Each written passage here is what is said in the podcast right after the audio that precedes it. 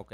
Gloria sea dada al Señor. Qué bendición tan grande, mis amados hermanos, estar en la casa de Dios en un día de familias en victoria. Nos vamos a poner de pie para la lectura de la palabra de Dios en el libro de Jeremías capítulo 51.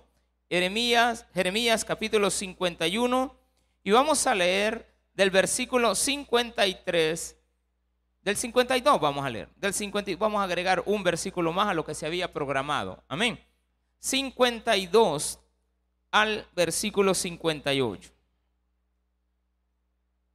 ¿A usted le gusta tomar, hermano? Las cosas a pecho. Porque hay gente cristiana que toma. No las cosas a pecho. Pasan ahí por el supermercado y se entretienen ahí por donde están los licores. Aunque no los compra, pero si se entretuvo, es como que lo haya comprado. Esos deseos muchas veces Dios los permite. Y aquel que está embelecido en esas cosas, pues Dios le provee más, hermano. Ya vamos a ver eso de qué trata. ¿Lo tiene? versículo 52. Por tanto, vienen días, dice Jehová, en que yo destruiré sus ídolos y en toda su tierra gemirán los heridos, aunque suba Babilonia hasta el cielo y se fortifiquen las alturas de mí, vendrán a ella destruidores, dice Jehová. Óyese el clamor de Babilonia y el gran quebrantamiento de la tierra de los caldeos. Porque Jehová destruirá Babilonia y quitará de ella la mucha jactancia y bramarán sus olas y como sonido de muchas aguas será la voz de ellos porque vino destruidor contra ella, contra Babilonia, y sus valientes fueron apresados. El arco de ellos fue quebrado, porque Jehová Dios de retribuciones dará la paga. Y embriagaré a sus príncipes, y a sus sabios, a sus capitanes, a sus nobles, y a sus fuertes, y dormirán sueño eterno, y no despertarán, dice el rey, cuyo nombre es Jehová de los ejércitos. Así ha dicho Jehová de los ejércitos. El muro ancho de Babilonia será derribado enteramente y sus altas puertas serán quemadas a fuego. En vano trabajaron los pueblos y las naciones se cansaron solo para el fuego. Oremos al Señor. Padre, gracias te damos por la oportunidad que nos das cada día de poder estar en tu casa y aprender más de tu palabra.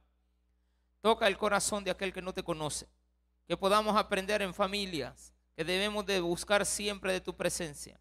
En el precioso nombre de nuestro Señor Jesucristo, te agradecemos en el día de hoy la oportunidad que nos das de poder estar en este lugar. Ahora, Padre, habla nuestras vidas. Amén y amén. Gloria a Dios. Pueden tomar sus asientos, mis amados hermanos y hermanas. Dios es bueno en todo momento y en todo lugar. Así es de que prestemos atención a lo que Dios tiene preparado para nosotros. Destruidos con el alcohol. No hay nada que suceda en la tierra sin que Dios no lo permita. En este libro de Jeremías, ya en este último capítulo, el penúltimo capítulo, y en estas últimas frases que acabamos de leer, es el final de todo un imperio que no ha sido destruido, pero que lo será.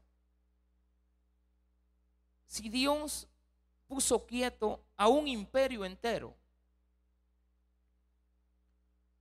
que fue levantado para que sus hijos fueran apresados por ellos porque estaban mal portados. Y porque se les pasó la mano en actuar contra los hijos de Dios, Dios les manda una retribución y es aquella de destruir toda la ciudad y el esfuerzo de todo su pueblo. ¿Cuánto no más hará Dios? Por los hijos de Él que le pertenecen, que los tiene bajo control. Porque no hay nada que suceda sin que Dios no lo permita. Y no es lo mismo ser hijo de Dios a no serlo. Cuando somos hijos de Dios, estamos más cerca del Padre. Y si estamos más cerca del Padre, también más cerca tendremos las retribuciones que nos merecemos por ser rebeldes. Fuera de los caminos de Dios, en cierta medida Dios va a tratar con el mundo, pero si no somos todavía hijos de Él, evidentemente la forma de tratar Dios al mundo con sus hijos es muy diferente. Déjeme decirle que con nosotros es un amor permanente, eterno, todo, pero nos tiene cerca. Por lo tanto, el final de toda aquella gente que siendo hijos de Dios se ponen en rebeldía en contra de Él, van a tener que sufrir consecuencias graves en la vida. Por lo tanto, hemos venido el día de hoy a entender algo. Lo que estamos leyendo no ha sucedido todavía, pero sucederá. El libro de Jeremías es una profecía acerca de lo que le sucederá a las naciones, al menos en sus últimos 16 capítulos. Habla acerca de lo que le sucederá a las naciones. Son profecías contra ellas. Y entendiendo el aspecto profético, hay oportunidad. Si esta palabra fuera apocalíptica, no hay oportunidad de cambio. Si el mensaje es de un profeta, hay chance de cambiar. Si el mensaje es de un hombre apocalíptico usado por Dios, no hay oportunidad. Esa es una gran diferencia que tienes que tomar en cuenta. ¿Para qué? Para que sepas que Dios hoy te está dando una oportunidad. Si siendo cristiano estás comportándote como alguien que está japtándose, vanagloriándose. Y al final Dios paga la retribución de la destrucción por aquello que nosotros hemos con mucho esfuerzo hecho. Porque ahí dice al final, no trabajaron para el cura, como el dicho ese que tenemos, Nadie sabe para quién trabaja. O este está trabajando para el cura, porque trabaja, trabaja y al final le queda otro. Pero aquí lo que dice Dios es, trabajaron para el fuego. Muy bonita la ciudad, grandes puertas de madera, pero fueron para el fuego. Muchos padres de familia no trabajan para su familia, trabajan para sus amigos. Y Dios les ha dado una familia para que la cuiden, pero ellos la tratan mal. Lo mismo que el rey de Babilonia. No el primer rey va, que lo recibió un poquito malo. El segundo rey, pues, tranquilo. Pero el, el tercer rey de Babilonia, ese tenía un desconocimiento total. Le gustaba la bebida. Y al gustarle la bebida, pues Dios le proveyó más a él y a sus príncipes. Sabemos perfectamente, según el libro de Daniel, cómo terminó esto. Pero no es esa la situación de lo que nos puede atañer, de lo que le ha pasado a otro es que Dios nos está advirtiendo a dónde vamos a terminar si nosotros seguimos con esa mala racha de la vida de creer que las cosas suceden porque hoy amaneció bien y mañana amaneció triste. Hay circunstancias en la vida que hay que irlas confrontando cada día. Usted no puede venir ahora que porque algo le pasó en la casa, triste y lloroso y que viene aquí con una actitud bastante este, eh, lamentable. Porque lo que usted tiene hoy es a Cristo, es a un Señor que lo levanta cada día para que no nos llegue a suceder lo que le sucede a aquellos que son rebeldes. ganamos nuestro dinerito, pero lo compartimos con los amigos. Ganamos nuestro dinerito y nos queremos dar lujos personales cuando tenemos una familia. Diferente es cuando eres soltero. Y no estamos hablando que la soltería es para andar disfrutando. La soltería es para edificar nuestra vida en los caminos del Señor y empezar a entender cómo tenemos que dirigir nuestra vida. Porque gracias a Dios, aquí hay muchos jóvenes que han nacido en el Evangelio. No que hayamos llegado tarde, todos hemos llegado a la hora que nos correspondía. Pero yo me pongo a pensar, bueno, yo vine a Cristo a los 30 años siendo un profesional, un ingeniero, pero no llevaba una buena vida. Y a veces he pensado, ¿y por qué no lo conocí antes? He pensado eso. ¿Y yo por qué no lo conocí antes? ¿Qué sería de mí si yo lo hubiera conocido a los 20 años? ¿Habría alguna diferencia para lo que Dios ha hecho en la vida? No, no me tengo que lastimar de lo que pasó porque eso está en el pasado, pero ahora estamos hablando de algo que puede suceder.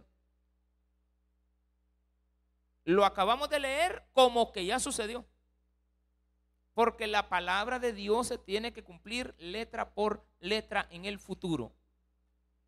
Todo lo que estaba escrito que le iba a suceder a las naciones todo sucedió letra por letra, sin faltar una sola de ellas. Entonces, cuando yo vengo a la iglesia y me presento delante de Dios, rebeldía es venirse a sentar y no prestar atención. Rebeldía no es estar fuera de los caminos de Dios solamente. Claro, esa también es evidente. Esa también es muy triste. Que digamos ser cristiano y esta no sea una prioridad en nuestra vida. La prioridad de tu vida tiene que ser Cristo. Ahora, ¿qué mejor lugar para criar a nuestros hijos? ¿Qué mejor lugar para enseñarles que la vida no es fácil y si algún día nosotros no estamos con ellos, ellos saben el camino que tienen que seguir? ¿Cómo cuando, por ejemplo, Jesucristo tenía una edad de pequeña, podríamos llamar, un, joven, un adolescente pero muy tiernito, 12 años apenas, ¿Por qué él sabía el camino al templo? Porque sus padres lo llevaban.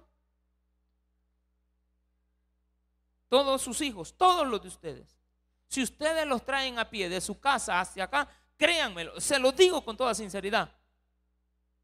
Saben cómo venir de la casa hasta aquí y cómo ir de aquí para allá.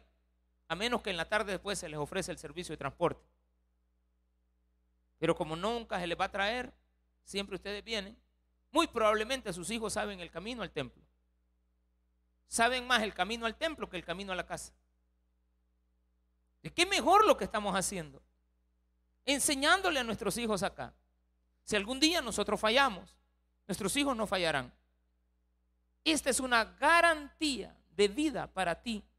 Porque el que va a salir beneficiado con tener hijos que honran a Dios, que le temen a Dios, eres al final tú. Ellos van a tener, por supuesto, una gran benevolencia de parte de Dios. Pero ¿y tú cuando estés viejo? ¿No te gustaría que tus hijos sean verdaderos cristianos? Pero si de repente nosotros mismos nos empezamos a embelecer con el mundo, pues Dios te va a dar más mundo. Aunque no lo creas. ¿Eso quieres? Pues eso tendrás. ¿Querés codornices? ¿Querés carne? Eso es lo que estás pidiendo. Pues mañana te va a ir carne. Estás despreciando mi comida. Estás despreciando mis frijoles. Así como aquella hondureña, ¿cómo llamaba? La de Honduras, que iba mojada para Estados Unidos. Y dijo, ay, a mí no me gustan los frijoles. ¿Cómo le pusieron de nombre? Más ahora con estas redes sociales. Que en medio usted ha dicho algo y yo ayer me equivoqué con un nombre por decir David, dije Nayib. Allá fui a visitar a mi papá y me dijo mi papá, mira, me dijo, ¿y qué, tenés con él? Me dijo, bien bravo. Nada le dijo, que ahora no me decís, va que te equivocaste. Me Ah, sí, le digo, pero no lo dijiste que te habías equivocado. Me ¿Vos crees que no te oí? Mire, ahora uno medio tarde en decir algo cuando ya le han hecho el meme. Ya se lo han hecho, pero así, rapidito. Si no tardan nada. Ah, pues el mundo te observa, hermano. Y ahora las cosas ya no pueden estar tan ocultas. Hemos llegado a la época donde todo se sabe. Yo sé que Dios lo sabe, pero ahora la mayoría lo sabemos. Entonces a la mujer le pusieron Lady Frijoles, ¿va? Ya cuando la mandaron de portada, oye, le gustan los frijoles. Pero yo creo que le quedó de por vida. Mira, y a quien, esta es la que no le gustan los frijoles. De que ahora que le ponen frijoles y que no te gustan a vos, pues dámelo. No, que dejame el arroz también. No, a vos no te gustan los frijoles. Ha de ser así. Si a ti te gusta carne, pues carne te van a dar. A ti te gusta andar con mujeres, pues mujeres te van a llegar. ¿Y quién permite eso? Dios. ¿Está de acuerdo Dios con eso? No. Una cosa es que Él lo permita y otra cosa es que lo apruebe. Y entonces, ¿por qué no me las quita de encima? Y por si tú las andas buscando. Señor, cuando yo vaya a entrar al motel, que, que, que, cierren la puerta, que digan que está lleno. Señor, cuando yo vaya a encender el cigarro, que se apague el fuego. Más va a encender la tontera esa. Igual una hermana de aquí que me estaba contando hace años. Ay, que mi hijo, este, fíjate que solo fumando pasa. Y yo le digo que deje de fumar. Y un día oí que dijeron que hiciera algo y yo lo hice. ¿Y qué hizo, Señor? Bueno, y cuando me pidió la cena, yo le llevé dos cigarros en el plato. En el plato le puso, vaya, todo le sirvió comida y al hijo que le gusta fumar, los dos cigarros. Mamá le dijo, fumátelo, es lo que a vos te gusta. No, que yo quiero comida. Aquí no hay comida para vos. Y en el almuerzo, otra vez otros dos cigarros. Ella tenía más hambre. Hasta que terminó comiendo. ¿Te gusta el alcohol? Allá teníamos pescado. Cuando vivíamos en Egipto, imagínense comparando a Egipto, lo que tenían allá es cierto. Sí, en el mundo hay muchas cosas.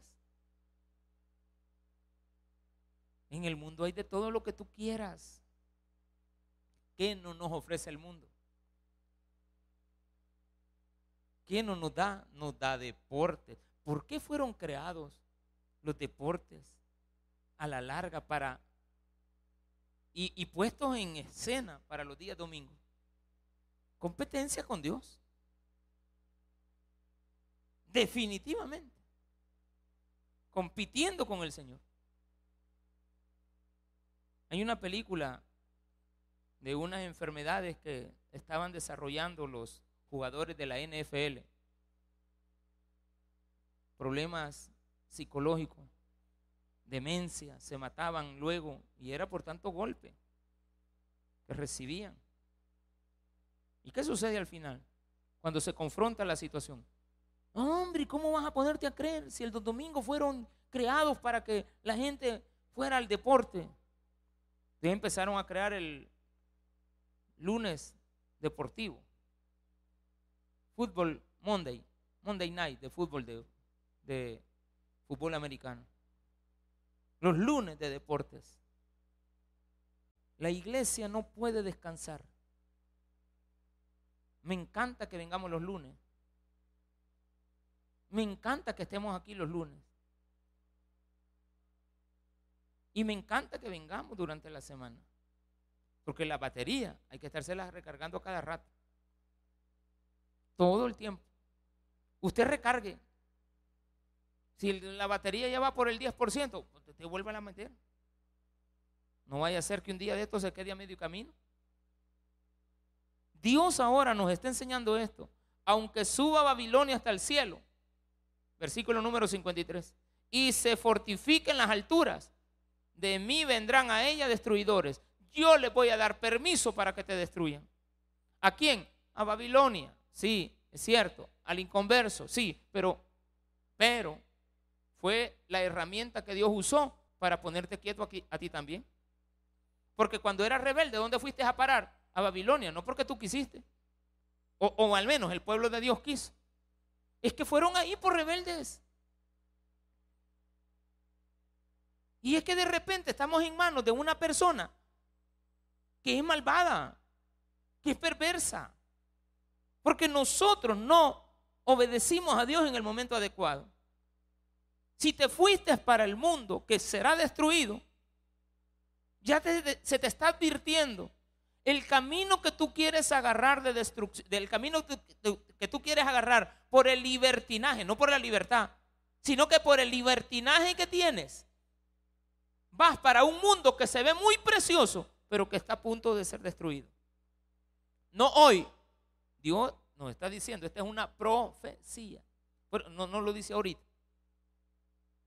Pero ya les hemos enseñado, esta es una profecía. Le he venido insistiendo Jeremías es profético de lo que sucederá 50 años después. Hay unas profecías que son para 200 años, para 100 años, para esta era como para 50. Después de que se dijo, 50 años después, el pueblo iba para allá, miren, y no le creyeron. Aquí es donde está ese versículo, en el libro de Jeremías, y no le creyeron. Empezamos a jugar y a tecniquear con el mundo, con las cosas que tenemos. ¿Y nuestra familia? No le estamos dando el espacio a ella. No le estamos dando el espacio a que nos comuniquemos, a que hablemos, hasta que nos separan, hermano. Una comunicación que nos agarra. Hasta que ya está preso el muchacho, usted queriéndolo visitar en la cárcel. Y allá cuando estaba en la cancha, miedo le tenía usted a él. Usted como madre, allá dejaba los hipotes en la cancha y no les decía nada. No, pero hay madres que son cosas serias. No me digas nada delante de mis amigos. ¿Cómo que no? Te me puedes perder. Que no te dé vergüenza, joven, yo sé. A veces nos da vergüenza.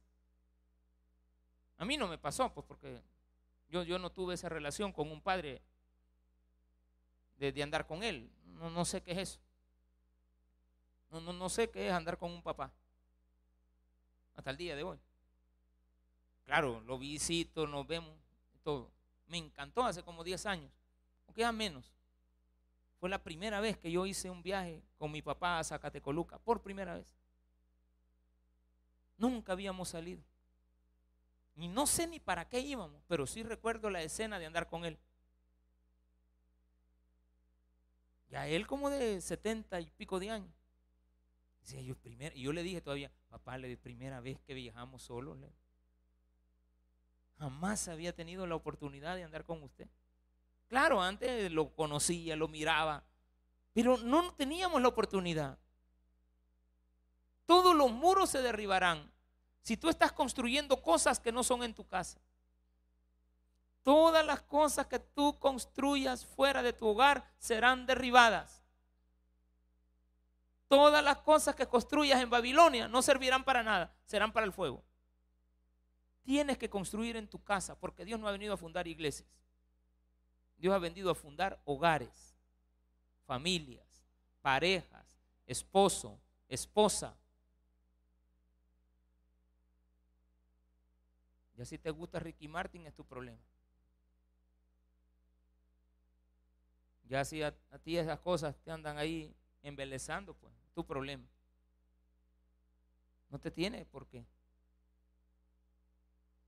Entra Ricky Martin aquí, que se siente que se siente y aprenda. ¿Alguien le va a decir algo? Nadie le tiene que decir nada. ¿Para qué? Para que vuelva. Ay, pero si tú ya lo miras y al, ratito querés una foto, con él va a ser quemado, hermano.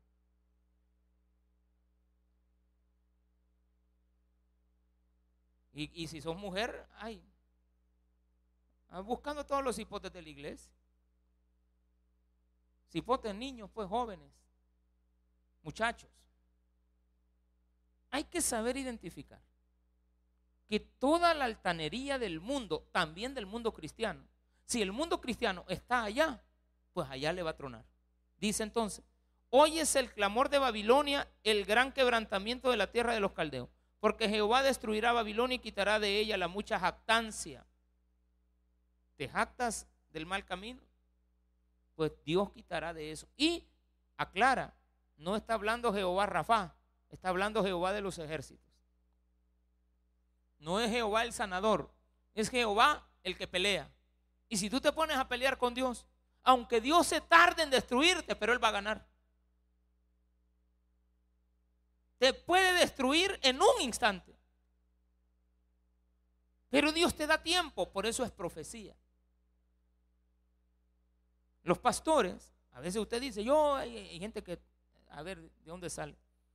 Yo soy un profeta de Dios. No, usted es un predicador de la palabra de Dios, que la palabra de Dios es la profética. A usted muchas veces se le advierte, pero usted no entiende. A mí se me advierte y no entiendo. Se nos está diciendo esto es lo que vendrá, pero nosotros estamos embelecidos en lo que estamos viviendo. ¿Y en qué puede terminar esto? Tú comienzas con una copa de, de vino. Hoy, de joven, vas a terminar siendo un borracho en la vida.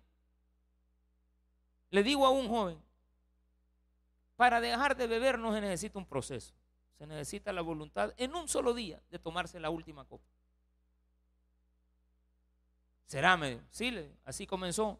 Nunca había bebido y verdad que un día lo probó. Sí. Ah, pues la misma efecto es, nunca había bebido y hoy bebiste. Para dejar la bebida solo se necesita hoy y ya no seguir.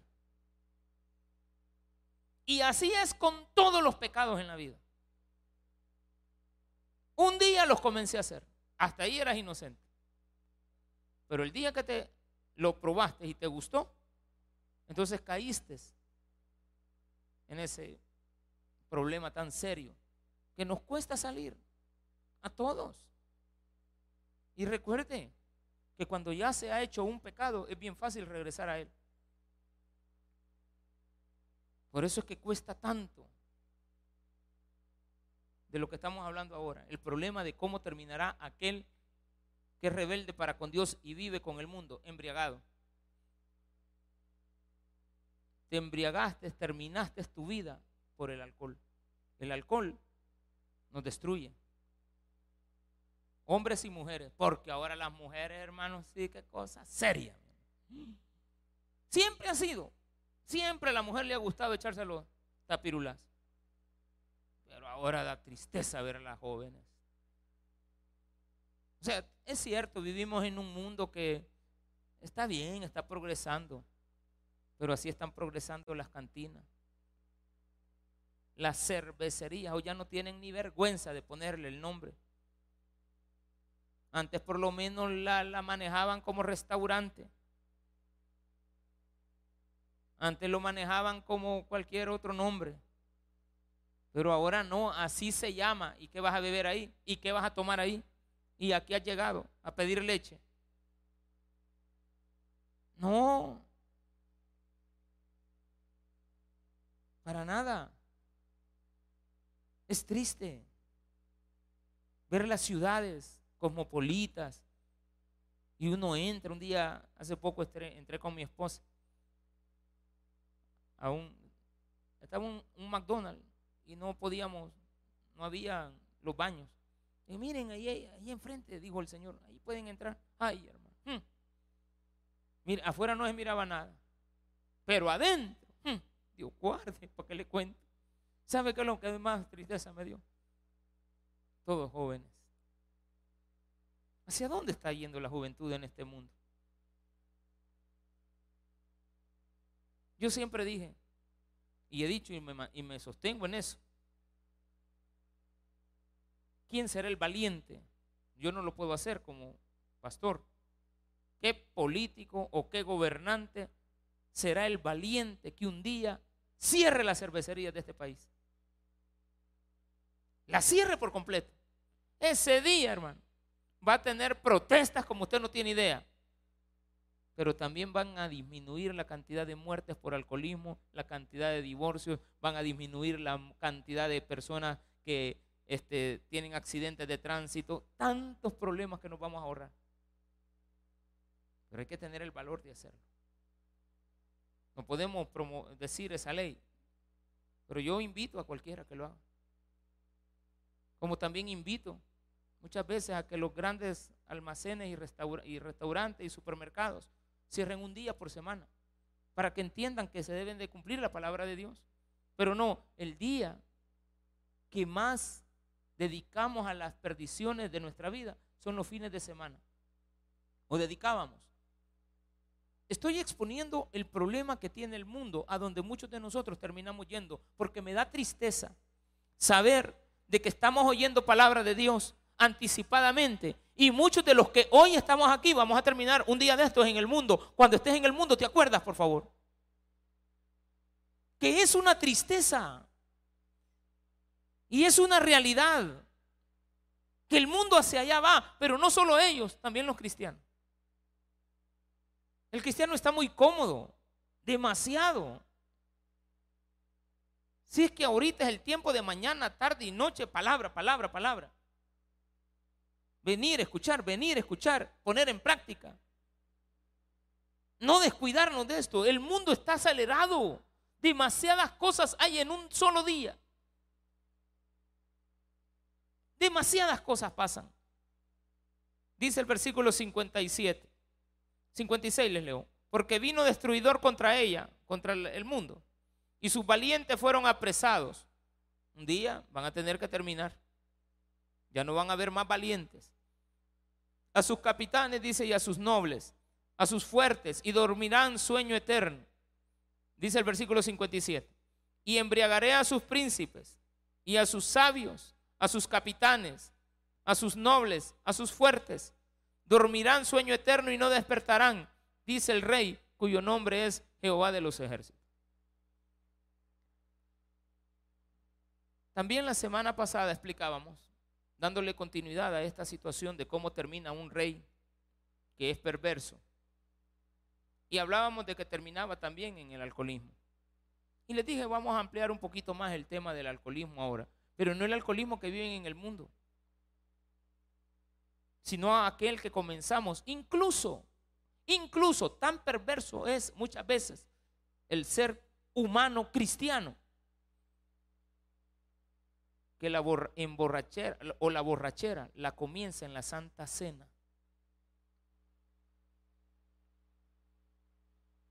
Es una lástima. No es que nosotros ahí en la, en, la, iglesia, nosotros damos vino, pero de verdad. Ah. no, nosotros juguitos damos fresquito con azucarita, lo devolvemos. Color vino, ¿verdad? Color vino, pero no es vino. Entonces le decimos a ustedes, mire, vamos a partir el pan y vamos a, compartir la Santa Cena. Y hay gente que no sabe de la Santa Cena. Un día un hermano, hace como la última que tuve, le dije, vamos a tener Santa Cena. Y a todos les da comida, me dijo. El 24 yo lo estaba invitando a aquí a la iglesia. Mire, le digo, vamos a, tener el 31, vamos a tener Santa Cena. Ay, lástima que no puedo ir, pastor. Bueno, dije yo, bueno, me va a perder de algo, porque él no es cristiano, yo lo estaba invitando. Y ese día vamos a tener Santa Cena, le digo, mira qué bonito. Claro que cuando él iba a venir no iba a poder participar, ¿verdad? Entonces, ay, qué lástima. Y a todos les da comida. No entienden qué es esto. No entienden todavía. Pero nosotros sí entendemos. ¿por qué va a venir un pastor todavía a venir y decir, miren, vamos a dar vino verdadero? Y me pasó una vez, en una iglesia, en la área geográfica de Baltimore, no, no de Baltimore, sino que de Maryland, el vino que sirvieron era vino real, hermano. Una gran sed que andaba yo cuando salí de ahí. Imagine que usted ha sido alcohólico y se lo despierte en el deseo. ¿Dónde lo comenzaste? ¿Dónde comenzó aquella mirada colocha, maliciosa que tuviste con una hermana aquí en la iglesia? Y era la hermana de tu prójimo. ¿Dónde comenzó? ¿Dónde comenzó ese deseo de quererte llevar lo que no te pertenece? Viste una Biblia mal puesta. Viste una cartera que no era tuya. ¿Dónde comenzó el deseo nuevamente? Si eso lo traías del mundo, pero lo sigues practicando acá. Porque también aquí en la iglesia se han perdido cosas. Ahora pues, desde que les dije, hermano, tenemos, vamos a poner cámara mejor por todos lados. Una cámara que me está viendo ahorita ya, a luz le voy a decir. Hay otra que está viendo para la cafetería, menos en los baños. Pero al menos se sabe quién entró al baño. En las puertas, en la calle, no. A veces me dijo una vez un hermano, algunas solo ponerlas de señuelos. No, aquí no hay señuelos, le debo ponerlas activas a todas. A veces uno, mire, y ahí grabó, no, y que no graba. ¿Cómo que no graba? De gracia. Todo queda evidencia ahora, hermano. ¿Dónde comenzaste nuevamente a perderte? Nuevamente a perderte. Estaban con nosotros, pero no eran de nosotros. Claro, se refiere a los falsos profetas. Estaban con nosotros, pero no eran con nosotros. Querían vivir en Egipto, querían vivir allá, comiendo el pan, comiendo el pez de allá. Allá comíamos pescado, repito. Y llega un momento en el cual le desprecias a Dios la palabra que Él te da. Empiezas a embriagarte con palabra extraña. Entonces, ¿cuál va a ser el resultado? Así ha dicho Jehová de los ejércitos, 58. El muro ancho de Babilonia, todo lo que tú hayas creado, por más fortaleza que sea, por más fuerte que sea, por más altos que sean los muros, entre más alto el muro, más grande será la destrucción. Será derribado enteramente el muro ancho. No está diciendo el muro alto. Una pared delgada, delgada, delgada de un solo ladrillo, a los tres metros ya se cae ella, solita. Pero ya cuando vamos a levantar una pared de tres, cuatro metros, entonces ya le ponemos unas columnas, le vamos poniendo el ladrillo de lazo y lo vamos poniendo el lazo con el, ladrillo de canto y lo vamos poniendo entrelazado y le vamos poniendo ayer. Entre más alto, tiene que ser más ancho. Pero aquí dice que el muro ancho, no dice el muro alto, el muro ancho. La confianza que tenías en todo lo que habías hecho en la vida, dice acá, será destruido. Dios nos está profetizando nos está, quitemos la palabra profetizar porque a veces nos da, así que es saber qué, advirtiendo. Nos está diciendo anticipadamente lo que vendrá. El muro ancho de Babilonia será derribado enteramente y sus altas puertas serán quemadas. ¿Para quién trabajas? ¿Para quién el esfuerzo? Dice el proverbio, ¿para quién las heridas en balde? Y todavía dice el proverbista, la el, salmista, perdón, lo volvería a buscar. Es un salmo davínico para aplicado también a la figura de Jesucristo. Por el amor que te tiene, pero la gente no lo toma así. El hecho de volverlo a buscar se compara con un rey al rey perverso se le compara con el rey de Dios porque tenía que estar bajo su dominio. El mundo cree que son libres, no son libres. Hemos cantado al inicio que hay libertad en la casa de Dios. Te pregunto, ¿y tienes libertad afuera de la casa de Dios? ¿Eres libre también allá? ¿Eres libre cuando caminas en la calle? ¿O allá es saliendo y te vuelves prisionero de lo que el mundo tiene? y vienes aquí a la iglesia a estar desde hace ya varios meses queriendo, intentando aprender lo que no quieres nunca terminar de aprender. A la iglesia no se viene a oír lo que uno quiere, sino que lo que Dios quiere decirnos. Entonces, por lo tanto, tienes que entender que Dios te está diciendo que ya le debes de poner paro a esto, porque no está lejos que Dios te ponga en su puesto y, las, y sus altas puertas serán quemadas a fuego. En vano trabajaron los pueblos, porque le sacaste el jugo a la gente.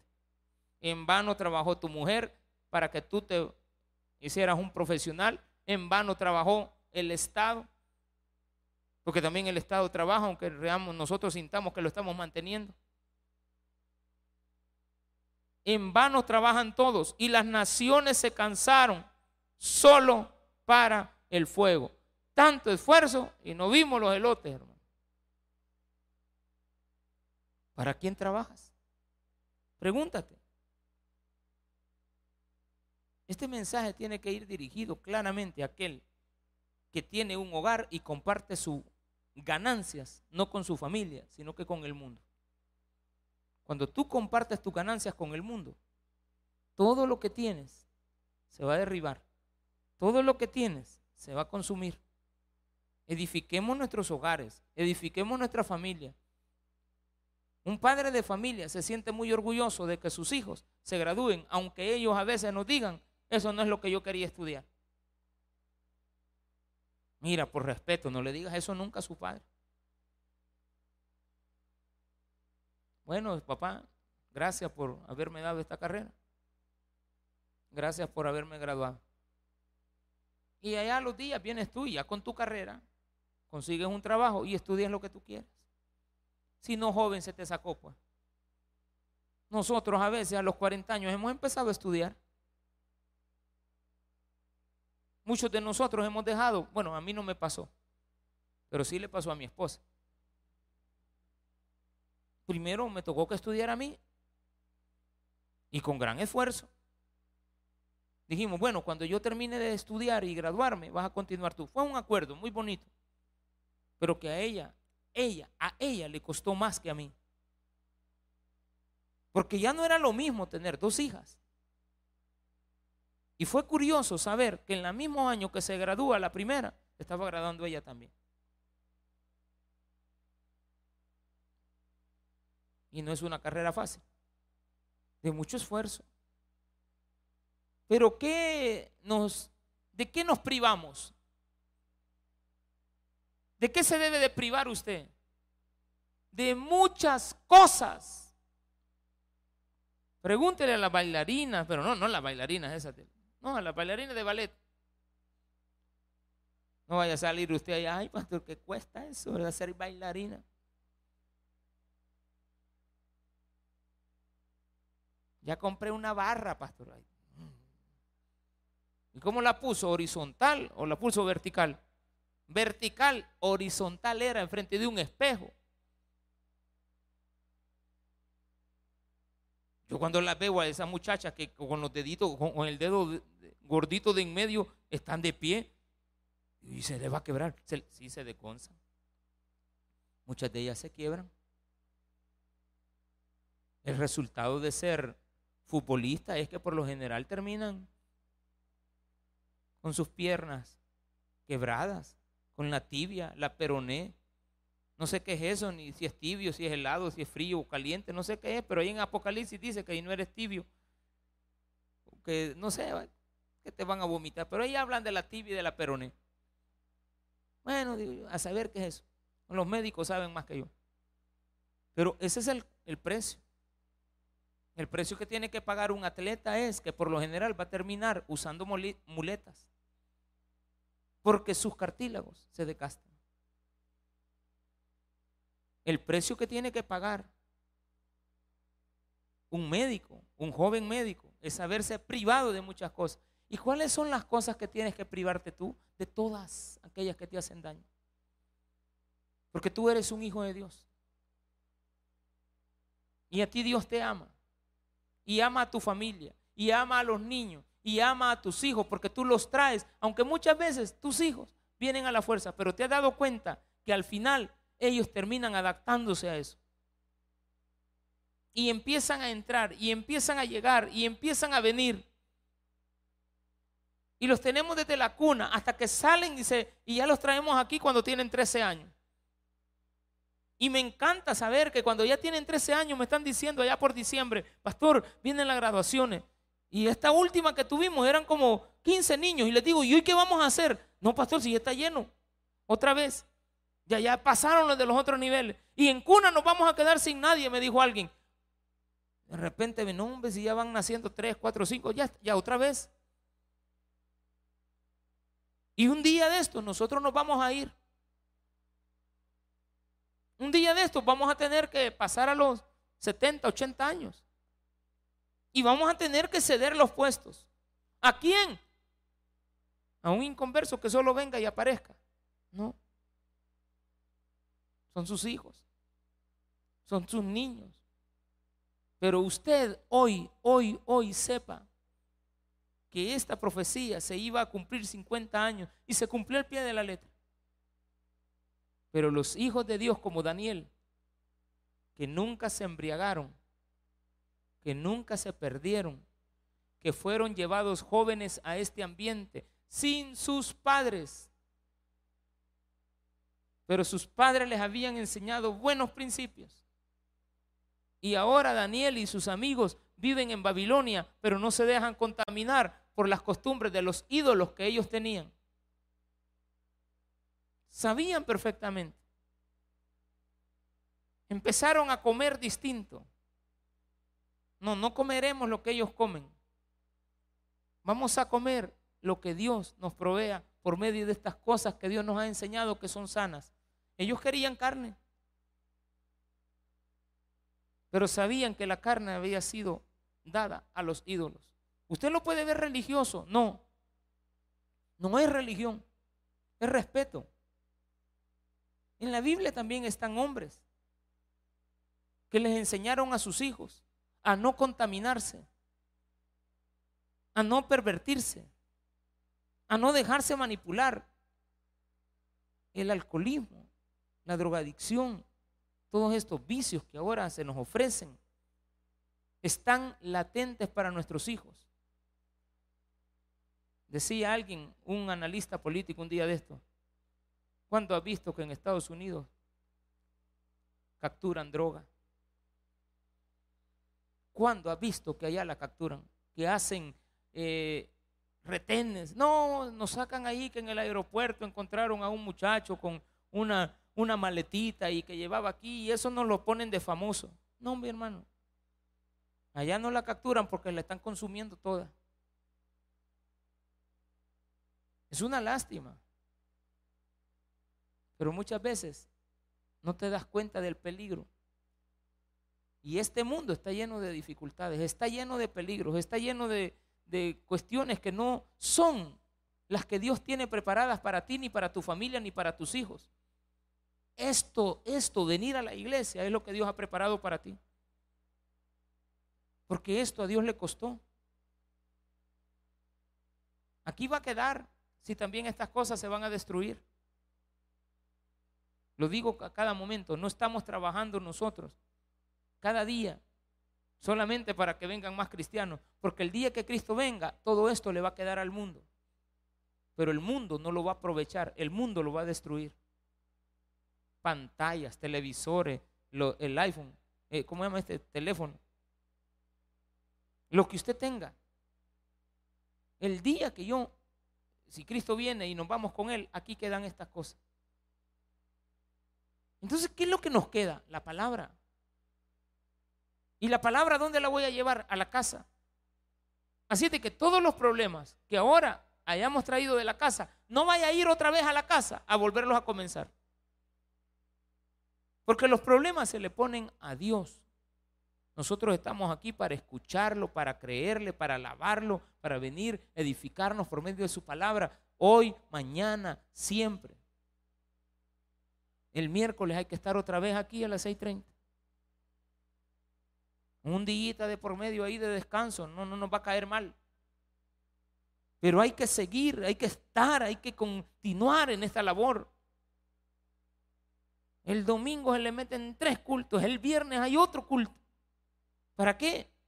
¿Y por qué tanto, pastor? Ah, mira, a mí me encanta. Porque yo veo que muchos nos repetimos, al menos uno hoy y uno el domingo. Algunos de ustedes vienen solo los lunes y el domingo. Otros vienen los miércoles y el domingo. Otros vienen los viernes y el domingo. Otros vienen domingo nada más, pero domingo en la mañana y el domingo en la tarde. ¿Qué están haciendo? ¿Qué están haciendo? ¿Por qué tanta palabra? Porque hoy la necesitamos. ¿Para qué la necesitamos? Para no caer en los vicios, para no caer en las trampas del alcohol, para no caer en las trampas de las drogas, para no caer en las trampas que el mundo nos da, la comida que nos ofrecen, las cosas que vivimos aquí, no las puede vivir nadie, solamente nosotros las disfrutamos. Y nos gusta estar acá y nos gusta porque somos felices en las iglesias. Somos felices escuchando palabra. El mundo nos tiene por personas aburridas. Qué aburridos vamos a ser nosotros. Si gozamos, nos reímos, nos deleitamos o no. Y toda la vida andamos sobrios. Digo yo, que todos. Andamos sobrios todos ahora. Amén. Gloria a Dios, hermano. Nadie de ustedes anda tostado ahorita. No. Tostado, ¿qué es eso, pastor? Fumado, pues bien, encandilado ahí con unas cuatro piedras. Le digo a un muchacho ayer, mire, le digo, fíjate esto, esto que le voy a dar, eh, yo, lo quiero, le digo, le va a sacar todas las piedras. No, me digo, esas démelas. No, pues sí, las piedras del, del, del, hígado, le digo. No, me digo, yo, lo, quiero piedras. Ah, está bien, debe molestar, le. Bebas esto ya, em, empiece ya ahorita. Métale, con esto nada le va a hacer, este juguito le va a caer bien. Dios es bueno. Dios nos ha dado oportunidad. Dios nos ha traído a este lugar. Tiene allá sus hijos. Fui de Dios y a ver que le estaban dando la jugando, estaban también. No habíamos comenzado, pero estaban jugando. Qué bueno. Sus hijos no son aburridos, sus hijos son felices. Les encanta venir a la iglesia a hacer dibujos. Les encanta venir a la iglesia, se les da una galleta. Cuando vayamos a las misiones y llevemos estas cajas de conflay, no hombre, si vamos a, levantar alegría, como usted no tiene. Fui ahora ahí al supermercado y le digo a un muchacho, mira, le digo, fíjate que quiero a ver si todavía está en oferta ahí las cajitas. Este, ya le averiguo, me. Ya no están, me dijo, pero le voy a averiguar. Y llegó el gerente. Allá viene el gerente, me le voy a preguntar. Y ya yo de metido también me fui a meter en medio de la plática para oír a ver qué, le decía. Pues iba, porque.